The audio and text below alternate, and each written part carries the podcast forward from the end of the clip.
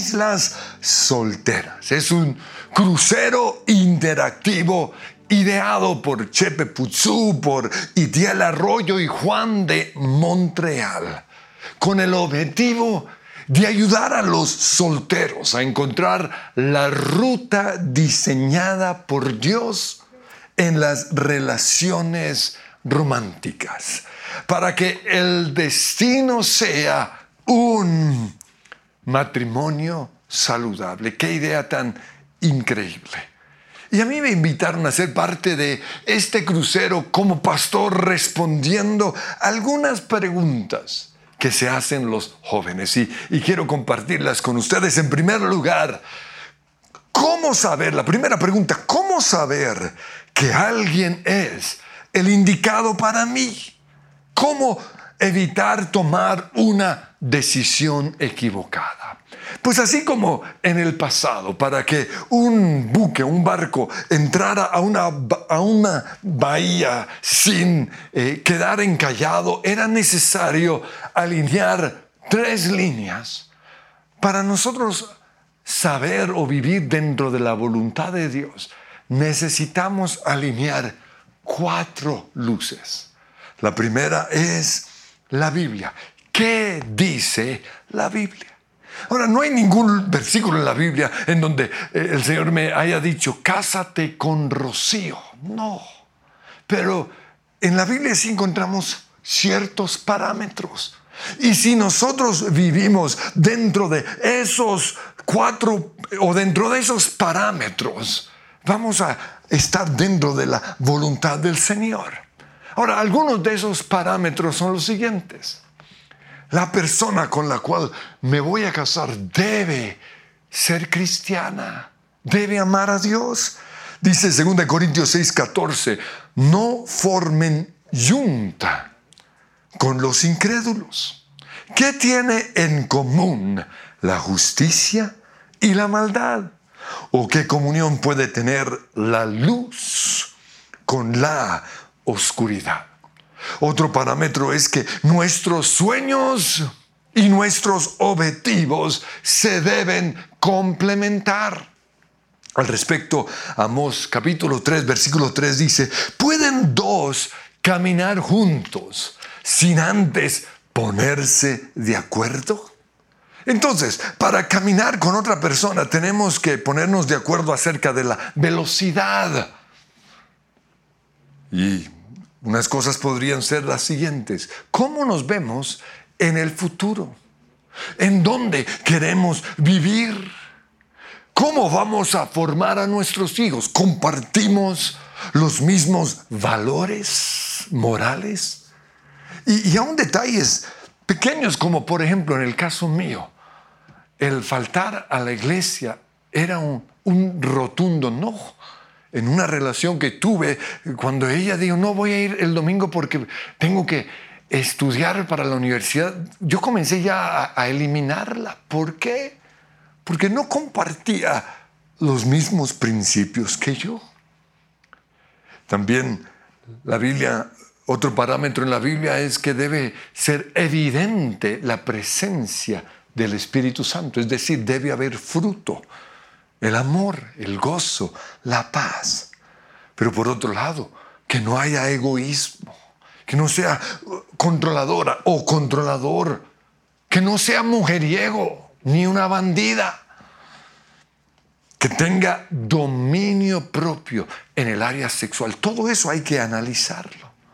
Otro parámetro es que haya libertad financiera. Pues en el Salmo 119, 105 dice, tu palabra es una lámpara a mis pies, es una luz en mi sendero. ¿Sabían ustedes que Dios le habla al que lee la Biblia todos los días?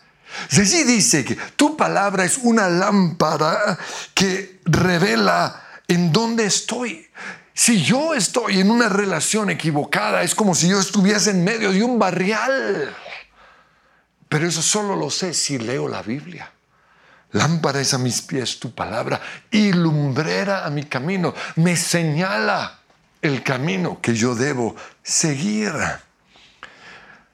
La Biblia también, en la Biblia encontramos la palabra logos. ¿no? La Biblia es una palabra general.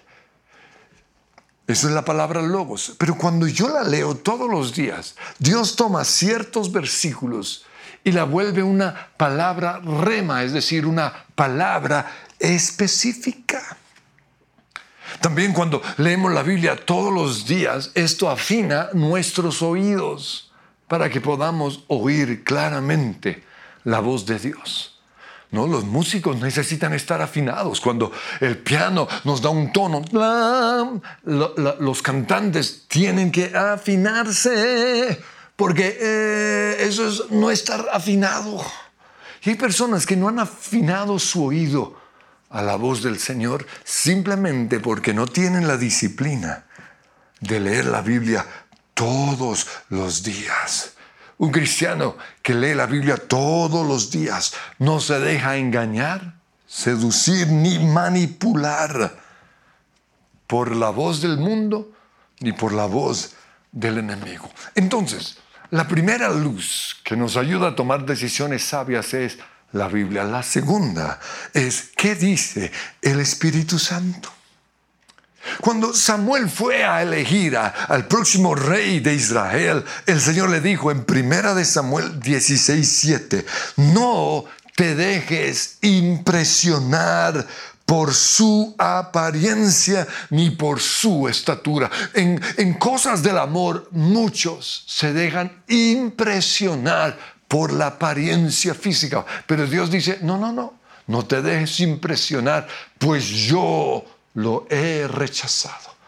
Y sigue diciendo allí, la gente se fija en las apariencias, pero yo me fijo en el corazón.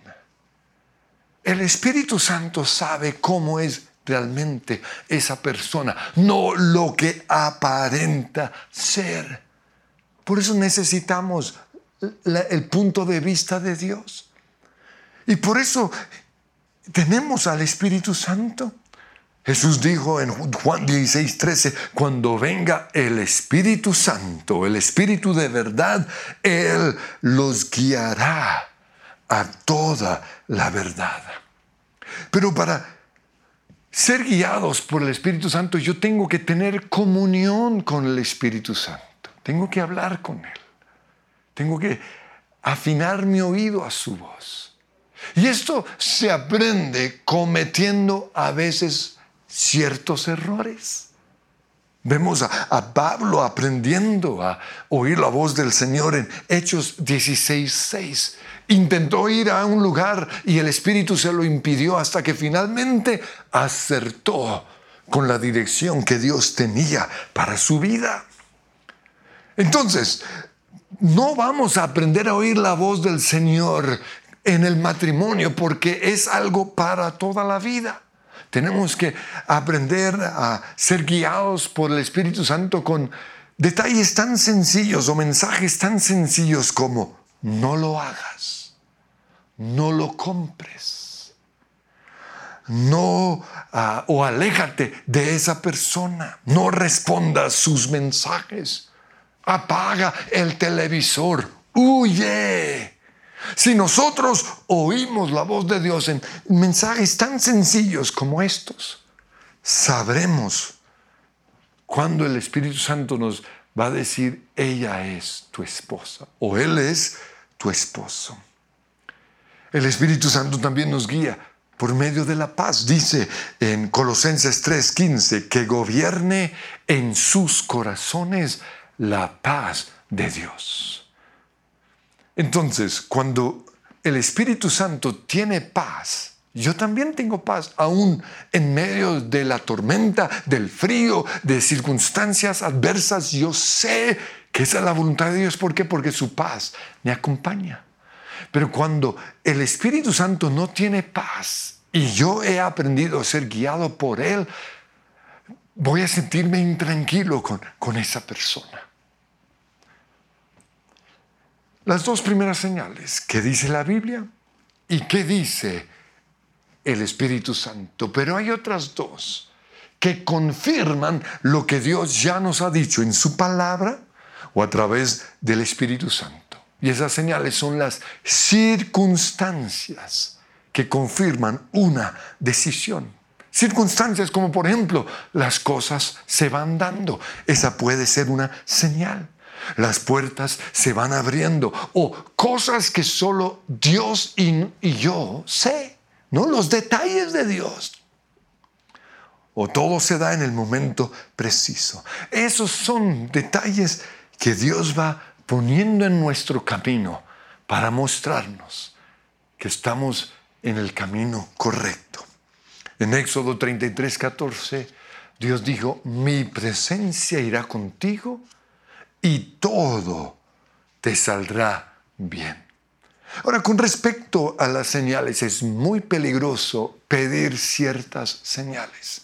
Como por ejemplo, ah, si sale el arco iris es que es la voluntad de Dios. O si me recibe con ese eh, saco eh, o ese vestido rosado es la voluntad del Señor. Eso es muy peligroso. ¿Por qué?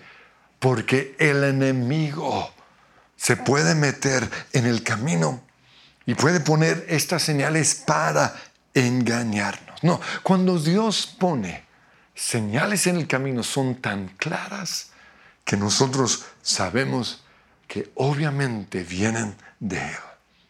La cuarta señal son los, o la, cuarta luz que, que tenemos que alinear es lo que dicen nuestros consejeros. Confirman lo que Dios ya nos ha mostrado. Dios puede usar personas que Él ha puesto en nuestras vidas, como nuestros papás, nuestros líderes espirituales o aún nuestros amigos, para ayudarnos a tomar una decisión. Dice al respecto Proverbios 15, 22, cuando falta el consejo, fracasan los planes. Pero cuando abunda el consejo, prosperan. Pero es muy importante lo siguiente esas personas que Dios ha puesto en el camino solo pueden confirmar lo que Dios y su palabra nos ha dicho. Tristemente, muchos han tomado decisiones equivocadas porque se dejaron controlar por sus líderes espirituales o por una falsa profecía. Entonces, ¿cómo confirman las personas una decisión correcta? Pues en el caso mío con mi esposa, ¿no? Cuando yo empecé a salir con ella, todos en la iglesia sonreían como diciendo, esa sí es. Segunda pregunta, mi familia no acepta a la persona con que me quiero casar porque su contexto es diferente al mío.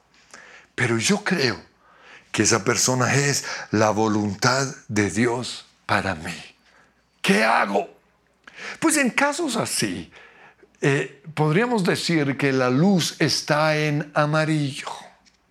Cuando Dios nos guía, eh, es como un semáforo. Cuando está en rojo, hay que parar. Cuando está en verde, podemos avanzar. Cuando está en amarillo, podemos o parar o si vamos a avanzar, hacerlo lentamente. Entonces, cuando los padres no están de acuerdo, tenemos que ver que el semáforo está en amarillo. Y en ese momento tenemos que pedirle a Dios que nos hable, que nos revele qué es lo que mis padres ven que quizás yo no puedo ver. Lo que pasa es que cuando la gente que nosotros amamos se oponen a una decisión nuestra, nos sentimos solos.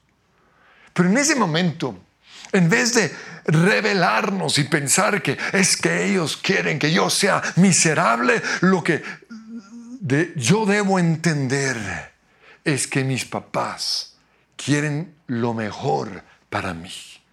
Cuando yo ya entiendo esto, ese es el momento para hablar con ellos pedirles qué es lo que ellos ven, que quizás yo no estoy viendo. Y también pedirles que ellos me den posibles alternativas. Y lo siguiente es dar tiempo para que Dios cambie ya sea mis papás o me cambia a mí si ese es el caso.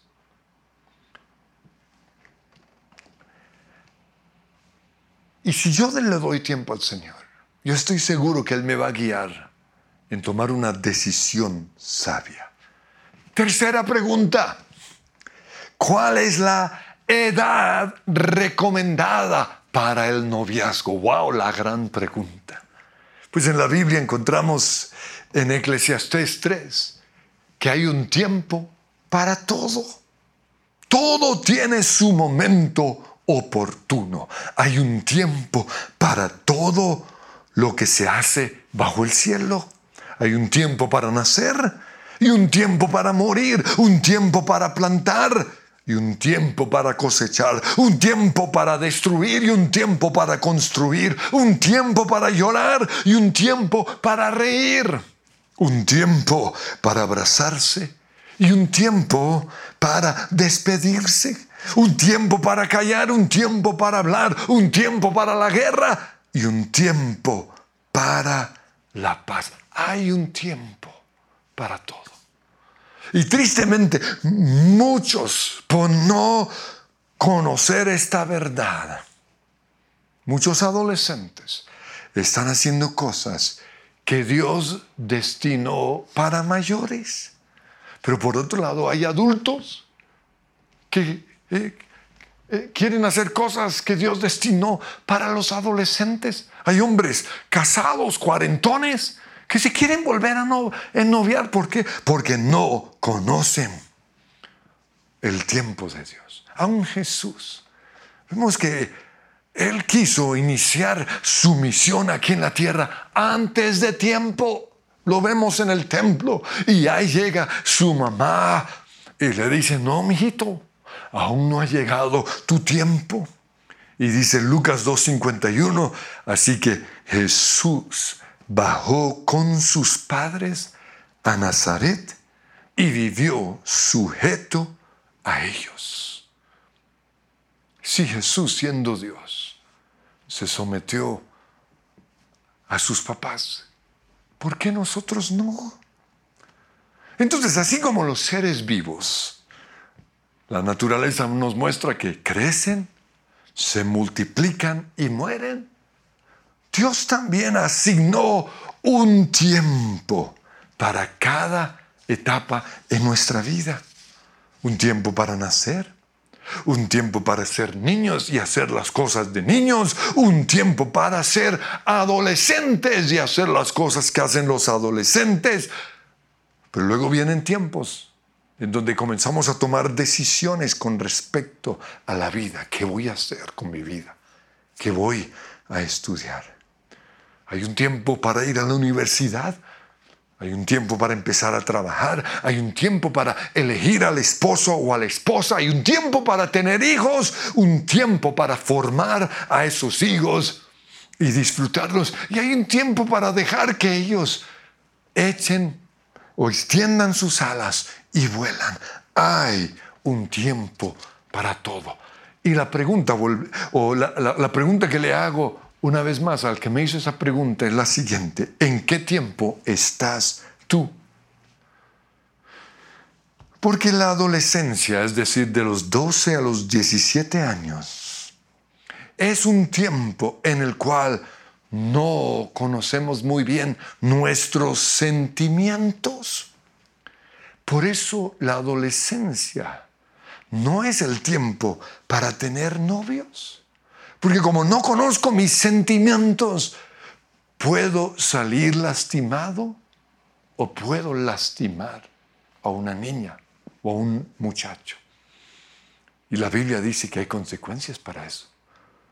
Por eso en Cantares dice que no despertemos el amor antes de tiempo. Cantares 2.3. También en la adolescencia nuestras hormonas están alborotadas y si nos ennoviamos nos podemos quemar. Y al respecto dice 1 Corintios 7, 9, si no pueden dominarse, que se casen, porque es preferible casarse que quemarse de pasión. Pero en la adolescencia no estás listo para casarte. Yo recuerdo cuando íbamos de shopping, de compras con mi mamá, ella me decía, puedes mirar, pero no tocar. Y me lo decía porque no había plata para comprar lo que yo quería tocar. Pues si tú no tienes plata para casarte, puedes mirar, pero no tocar. No es el tiempo. No toques a esa niña. Eclesiastés 11:9 dice, alégrate joven en tu juventud, deja que tu corazón disfrute de la adolescencia, sigue los impulsos de tu corazón y responde al estímulo de tus ojos. Pero, toma en cuenta que Dios te juzgará por todo esto. Y en otra traducción dice, ten presente que no todo es permitido y tendrás que rendirle cuentas a Dios. ¿En qué tiempo estás tú? El otro tiempo es de los 17 a los 25. Y este es un tiempo cuando los jóvenes se están preparando para ser adultos.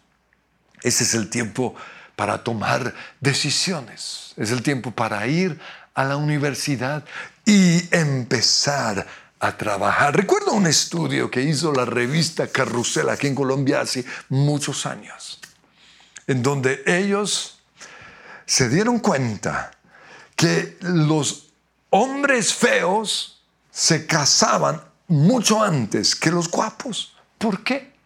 Porque los guapos en el tiempo en el cual se debían estudiar, en vez de estudiar, se la pasaban de rumba o tomando trago, durmiendo hasta tarde o saliendo con las niñas.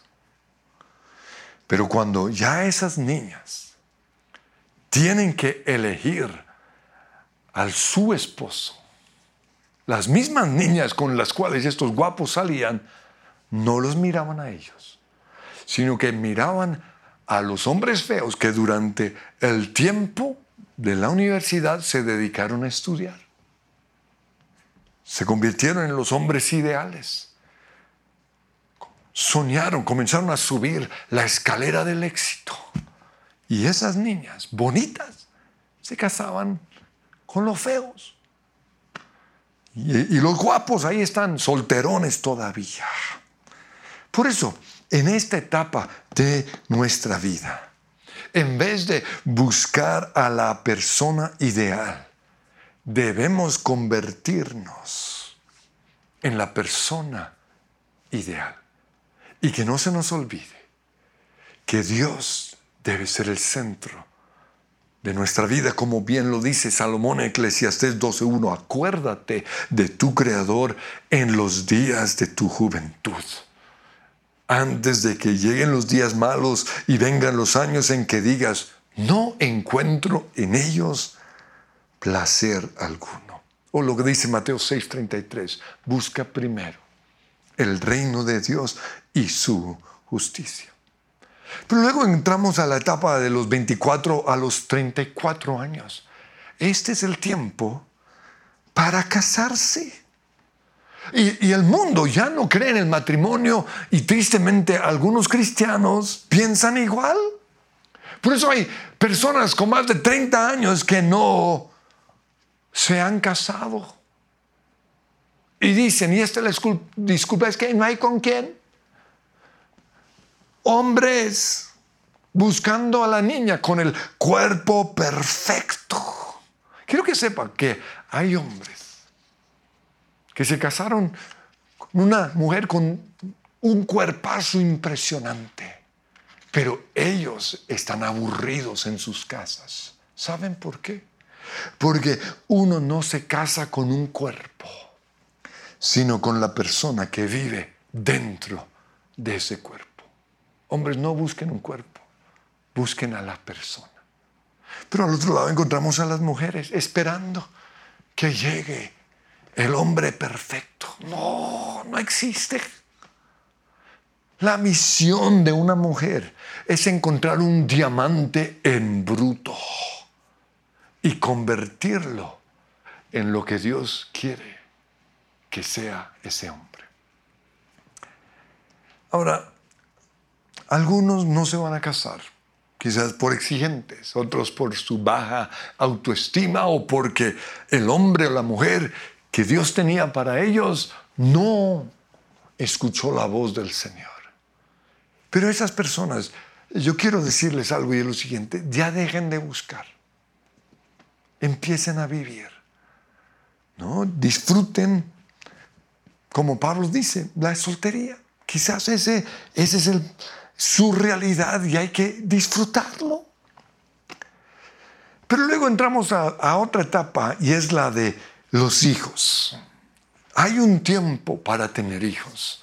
Y es importante tenerlos dentro de, dentro de esa edad, quizás de los 25 a los 45.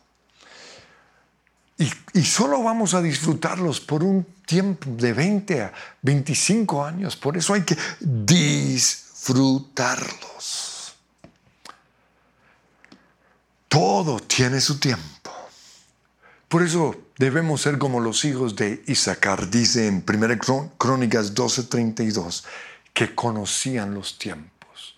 Que nuestra oración sea la del Salmo 90, versículo 12. Enséñanos a contar bien nuestros días para que nuestro corazón adquiera sabiduría. La siguiente pregunta, ¿cómo se cura una herida? ¿Cómo sanar el corazón?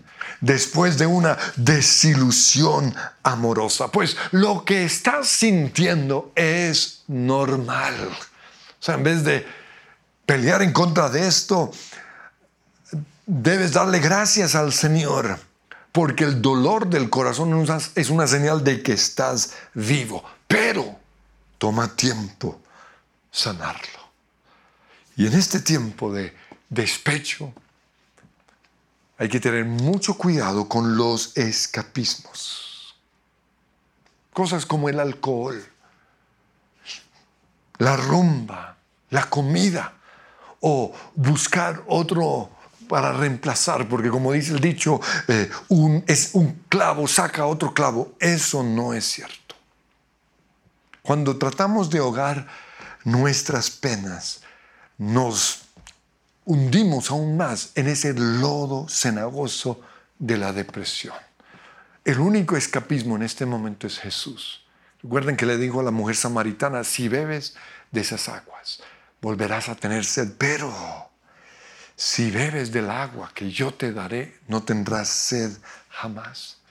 Y en Efesios dice, no se emborrachen con el vino, no ahoguen sus penas en el alcohol, sino más bien sean llenos del Espíritu Santo. En este tiempo, mucho cuidado con lo que estás pensando, con lo que estás diciendo y con lo que estás oyendo.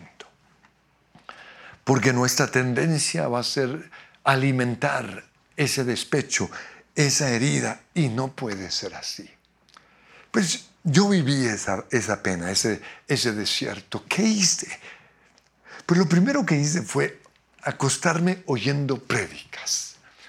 Y, esto fue importante porque es ahí en la cama en donde, donde el despecho se, profundiza más. Es ahí cuando el enemigo viene a hablarnos. Y, y yo descubrí que oyendo prédicas me cogía el sueño, me daba sueño. Entonces, haga eso, porque estás alimentando tu mente con la palabra de Dios. Y seguramente vas a descansar. Recuerdo una noche, como a las 2, 3 de la mañana, que no podía dormir. Ah, en ese momento sonó mi teléfono y bajé las escaleras. Respondí rápido y era un amigo en Estados Unidos. Y él me dijo, no, no sé por qué te estoy llamando, simplemente tuve este sentir. Ah, yo le conté mi pena porque no podía hablar con nadie en la iglesia porque todos estaban felices porque yo, yo estaba fuera de la voluntad del Señor. Y, le conté en 15 minutos todo a mi amigo. Quizás mientras le hablaba él durmió, no sé qué. Pero para mí fue el gran detalle de Dios. Estoy pendiente de ti. Allí en tu despecho Dios está a tu lado. Pero lo otro que tenemos que hacer es alabanza y adoración 24/7. De hecho, esto debe ser la práctica diaria. El cristiano se debe levantar y poner de manera inmediata alabanza y adoración. Dad gracias en todo. Orad sin cesar. ¿No? Eh, en vez de buscar el, el alcohol, debemos ser llenos del Espíritu Santo y nos dice ahí en Efesios como cantando y alabando a Dios en nuestros corazones. Pero recuerdo un día que estaba ahí en medio de mi dolor, de mi despecho, pensando en lo que esta niña me había hecho. Y Dios me trajo a memoria un canto de mi niñez. This happy face that I'm wearing, esta cara de felicidad que tengo. Jesus put it there to stay. Jesús lo puso ahí para que se quedara. Y luego la canción dice, el mundo no te lo dio y cambié esa palabra el mundo por el nombre de esa niña. Esa niña no me lo dio y el mundo no me lo va a quitar. Y esa fue mi canción. Entonces, si quieres ganar o sanar el corazón, alaba al Señor. Oye la palabra de Dios. Y lo otro, perdona y suelta. Última pregunta tres características importantes al buscar pareja. La primera, que ame a Dios.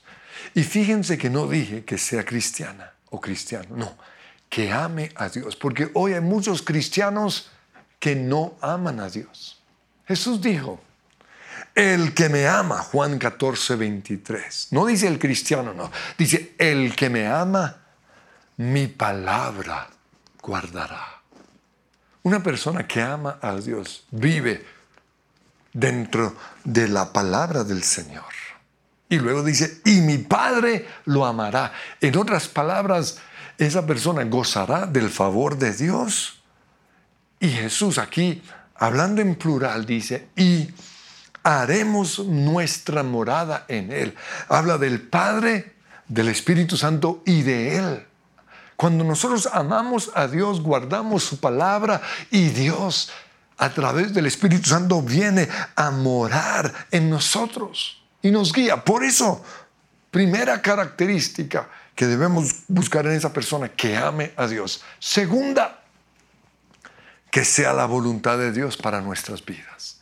Y ya les hablé de las cuatro señales seguras para estar dentro de la perfecta voluntad del Señor. Pero la tercera característica, que tengamos visión. Y muchos dirán, ¿cómo así? Es que, mire, lo más impresionante de mi noviazgo con mi esposa fue que tan pronto yo empecé a salir con ella, volví a soñar. Porque toda mi vida yo he sido un soñador. Pero cuando estuve en una relación equivocada, la visión que Dios me había dado para, para toda mi vida comenzó a verse borrosa.